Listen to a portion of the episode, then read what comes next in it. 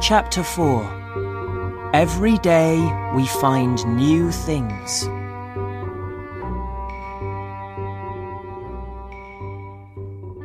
December the 22nd, 1922.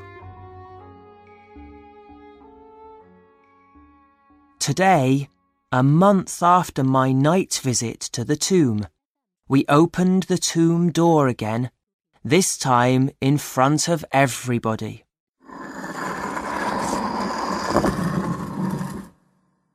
Many important Egyptians came to the Valley of the Kings with lots of newspaper men and interested people from all over the world. Many people talked to us, but I said nothing about the golden treasures in the tomb. Only my father knows about them. When we opened the door in the sunlight, everybody could see the gold and the treasures. First, Mr. Carter is going to photograph everything we find in the tomb. After the photographs, we can move things and look at them carefully. Then we must write all about each treasure in a book. After that, we must send them to the museum in Cairo. This work is going to take a long time, but we must be very careful when we move things. Mr. Carter picked up a shoe in the tomb today, and it broke into little pieces in his hands. January the 2nd, 1923. Every day we find new things in the first room in the tomb. Today we found some pens and some old Egyptian games. Mr. Carter says the ancient Egyptians loved playing games. He says Tutankhamun was happy when he was a little boy. Most of the time, he played with his brothers and sisters in the palace gardens. He didn't go to school because he had a teacher in the palace. He couldn't go out of the palace very often because the Egyptian people thought he was a god. They thought all ancient Egyptian kings and their families were gods. Near the games, we found a beautiful golden chair, and there were also many different things to wear. Mr. Carter says it took more than 3,000 hours to make only one of his shirts. Sometimes, when I look at Tutankhamun's things, I feel he's near me but he died when he was one year older than me. Why? I want to know the answer to that question more than anything. February the 18th, 1923. Today, at last, we opened the second room in the tomb. It took us seven weeks to take everything out of the first room. All this time, everyone wanted to go through into the second room, but Mr. Carter said, No, we must take all the things out of the first room, slowly and carefully, before we do that. I know it was difficult for him too because he knew the second room was the burial room. Lots of people were here again today for the opening of the burial room. It was very hot in the tomb. Mr. Carter opened the door between the two black statues and he went in first. When he was in the second room, he could see all of the golden wall. But it isn't a wall, he called out to us. It's one side of a tall golden shrine. The shrine nearly filled the second room. It was very difficult to move around the shrine because there were treasures on every side of it. On the far side of the burial room is an open door and a third room.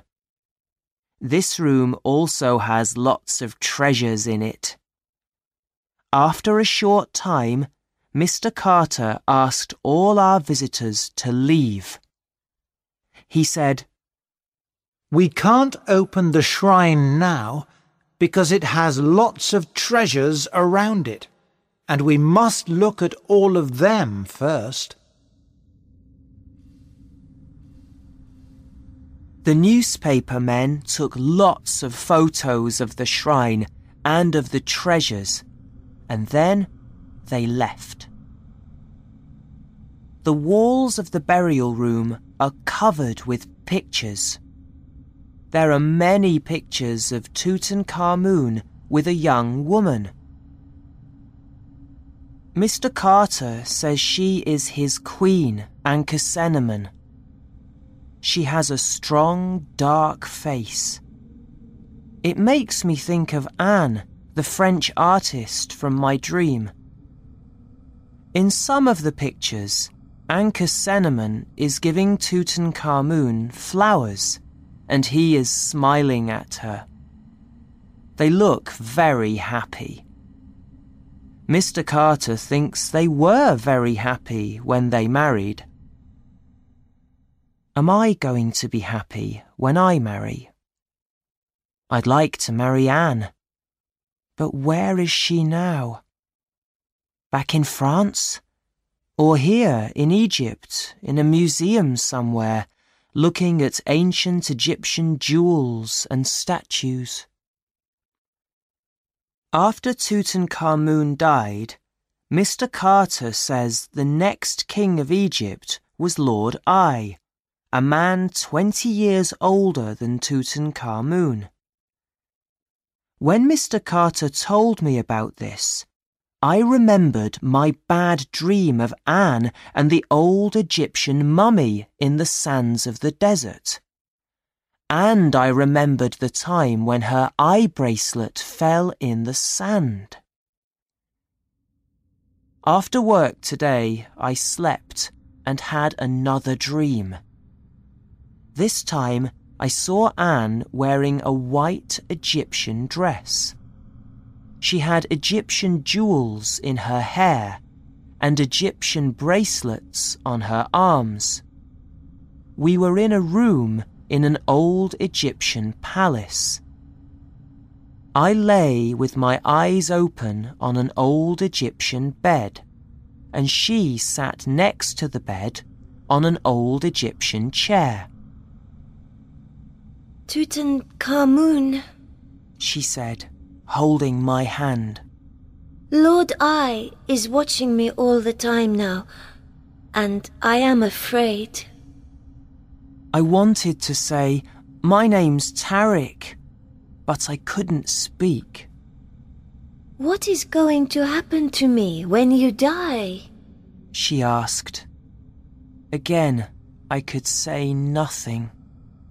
First our two children, and now you. People say Lord Ay killed them. And they say he's killing you too, with poison, because he wants to marry me and be king of Egypt. Suddenly, a man came quietly into the room behind her. He wore a white, ancient Egyptian skirt, but he had the face of Anne's teacher, Mr. Ayrton. I wanted to tell Anne to look behind her, but I couldn't open my mouth. The man came to her and put his hand on her arm.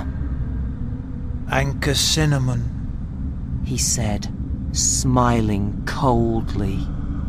Forget Tutankhamun. He is dying.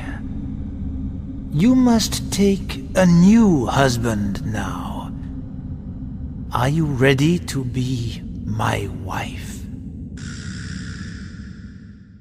I woke up suddenly, crying, Anne, no! Don't do it!